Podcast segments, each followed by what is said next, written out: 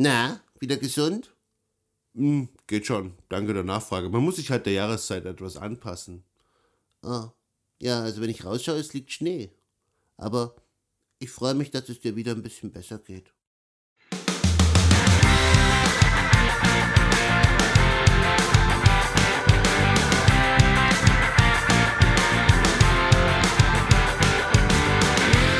In der heutigen Folge reden wir über Sicherheitsmängel bei Corona-Testzentren und wir nennen ein paar gute Quellen, um sich Informationen über dich und deine Mitarbeiter zu beschaffen. Das ist der Infosec-Podcast mit Sebastian und Eddie, dem Infosec!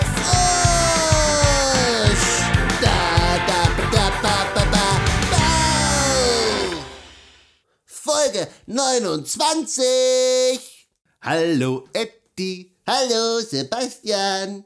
Es ist Frühling. Es liegt Schnee.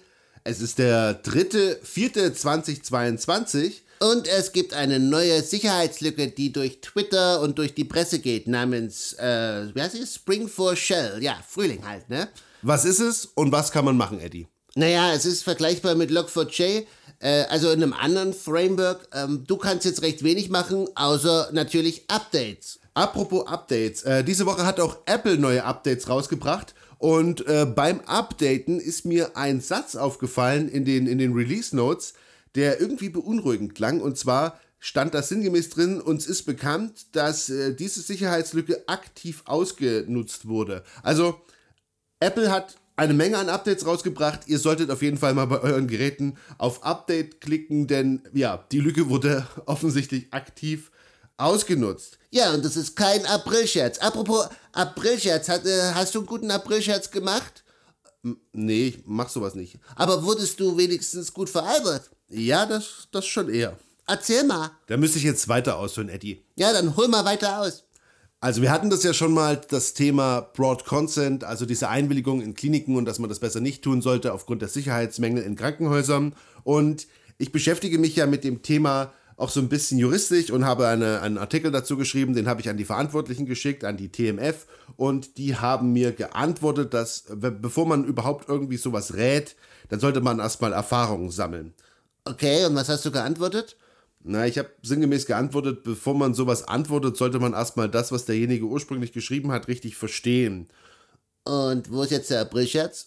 War das der Aprilscherz? Nein, das, also der Aprilscherz wäre, dass mich ein Kollege angerufen hat und ge gesagt hat, dass die Verantwortlichen angerufen hätten und sich über mich beschwert hätten. Und ich habe es einen Moment lang geglaubt. Ja, also erstmal einen Gruß an den Kollegen. Es war witzig. Danke. Weiter so. Was hast du die Woche noch so gemacht, Eddie? Ja, ich habe da, hab da Single Sign-On eingerichtet. Hm, vielleicht kannst du kurz erklären, was das ist?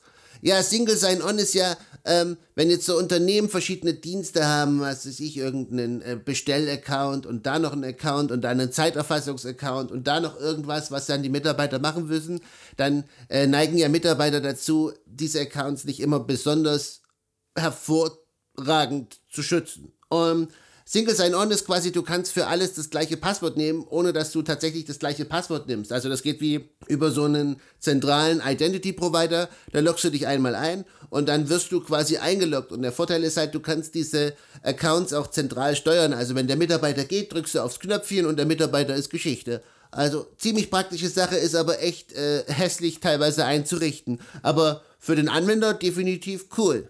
Eddie, fangen wir an mit dem ersten Tweet. Eddie sagt, Wer schon immer mal wissen wollte, wie man ein Corona-Testzertifikat mit allem drum und dran perfekt fälschen kann und warum sowas nach gut zwei Jahren Pandemie noch immer möglich ist, sollte den neuesten Blogbeitrag lesen. Kurz zur Vorgeschichte. Eddie und ich, wir waren in New York. Wir waren in New York und bevor, bevor wir abheben durften, brauchten wir einen gültigen, einen, einen gültigen, gültigen Schnelltest, sowas, ja. Und da wurde uns, als wir diesen Schnelltest gemacht haben, wurde uns im Testzentrum, äh, wurden wir Zeuge des Löschkonzepts da und da wurde uns gezeigt, wie man einfach diesen Barcode und den Zettel mit den Fingern in vier gro gleich große Teile zerreißen kann und man deswegen auf den Schredder verzichten kann.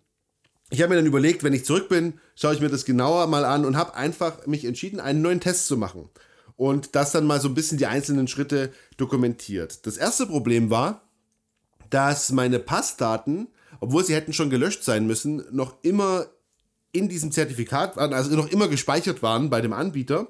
und das ganze Ding ziemlich schlecht programmiert war. Eine Sache war zum einen, äh, war vor allem, dass, dass man immer dieselbe Test-ID verwendet hat und äh, man hat auch gleichzeitig eine so eine Verifizierungsmöglichkeit geschaffen. Also nicht die über den QR-Code der Corona-Warn-App, sondern man hat da selbst was implementiert, was aber überhaupt keinen persönlichen Bezug hat. Das heißt, man konnte relativ einfach oder man kann relativ einfach diesen, diesen Verifizierungscode nehmen und das Testzertifikat verfälschen und trotzdem kann man das dann nicht mehr erkennen, dass es verfälscht wurde. Und wir haben ein Zertifikat erstellt auf Eddie, den Infosec Frosch, aber ich kann versichern, Eddie war niemals bei dem Test. Und ja, was hast du denn da gemacht? Naja, ich habe ähm, den Hersteller informiert, ich habe die Apotheke informiert. Und Reaktion? Nope. Äh, Verbesserung? Nope. Äh, nix dergleichen. Ja, also, Corona-Testzertifikat fälschen, könnt ihr alles lernen im äh, Blog infoeddy.de. Einfach mal vorbeischauen, ja? Okay, kommen wir zum nächsten Tweet. Eddie sagt, wenn du Sportveranstaltungen für Unternehmen organisierst, wie zum Beispiel Firmenläufe, achte darauf, welche Details über die Mitarbeiter in den Ergebnislisten landen. Meist sind die Jahre danach noch im Netz und enthalten Infos, mit denen du zum Beispiel ein Passwort recovern kannst. Ja, hatten wir schon mal so ähnlich bei den, bei den Traueranzeigen. Genau, also Traueranzeigen, ungefähr das gleiche Problem. Ähm, es gibt ja diese, diese klassischen Traueranzeigen und da hat man ja oft folgende so, so Sachen drauf wie Geburtsdaten, Name der Mutter, Mädchenname der Mutter, Name der Kinder, Geburtsort. Und die Sachen sind in Portalen oft ziemlich gut durchsuchbar. Ähm, wir hatten sogar mal eine Idee, ob wir, ob wir vielleicht sowas anbieten wie so Hilfe beim Löschen von solchen Accounts von Verstorbenen, aber wir haben das dann auch nicht weiter verfolgt. Jedenfalls, das gleiche kann man ja auch machen ähm, mit den Ergebnislisten von Firmenläufen. Ja, vielleicht nochmal kurz als Einwurf. Also diese ganzen Sachen, die wir vorgelesen haben, wie hier Geburtsname der Mutter und so, sind natürlich auch typische Fragen bei der, bei der Passwortrücksetzung. Und äh, ich sage mal ganz realistisch betrachtet, bei Traueranzeigen, der Betroffene merkt es dann nicht mehr, wenn da irgendwas mit seinem Account nicht stimmt. Ja, und ähnlich ist es mit Firmenläufen. Nur ja, das sind nur die Leute, na egal, ihr wisst schon. Also Firmenläufe da sind die Informationen, die reichen teilweise sehr weit zurück. Also ihr findet auf jeden Fall noch Ergebnislisten von 2002. Es sind oft die Namen angegeben der Unternehmen. Gerade in älteren Listen sind oft Geburtsdaten und die sind auch ziemlich gut durchsuchbar und auch oft äh, auf Google zu finden. Das heißt, achtet da mal drauf und achtet auch darauf, ob diese Listen, ob das wirklich so unendlich lang da drin gespeichert sein muss. Schreibt den Anbieter an oder den Veranstalter und ja, einfach ein bisschen Vorsicht. Genau, nächster Tweet.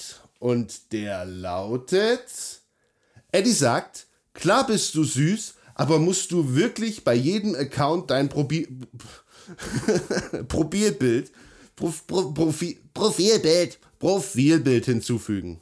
Ja, ist mir diese Woche aufgefallen bei einer auch Stammhörerin, dass man bei PayPal-Accounts auch Profilbilder hinzufügen kann. Das wusste ich ehrlich gesagt bisher nicht.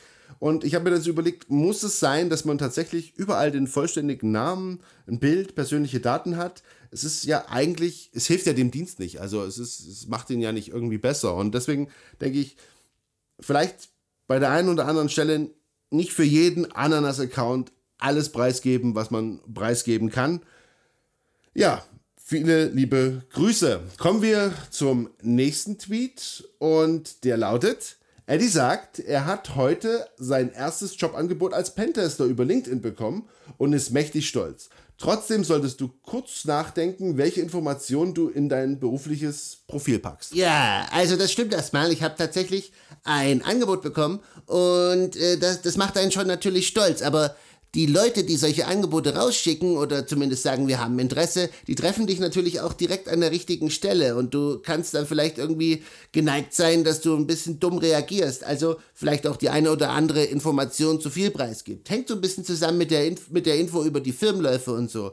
Also spätestens, wenn der HRler nach irgendwelchen Sicherheitsvorkehrungen in deiner Firma fragt, solltest du skeptisch werden. Nein, du solltest das schon vorher sein. Also sei da auch vorsichtig, weil wir haben da auch manchmal so den Verdacht, äh, dass da vielleicht irgendwelche Leute nur irgendwelche ähm, Datenbanken mit Informationen füttern wollen, weil man von denen auch manchmal gar nichts mehr hört, obwohl sie am Anfang doch so begeistert von einem waren. Also seid da vorsichtig. Gibt's noch was zu sagen?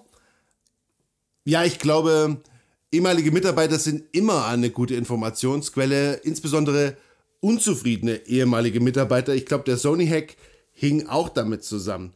Ja, ob der jetzt unzufrieden war, weiß ich nicht, aber ich glaube, es war ein ehemaliger Mitarbeiter.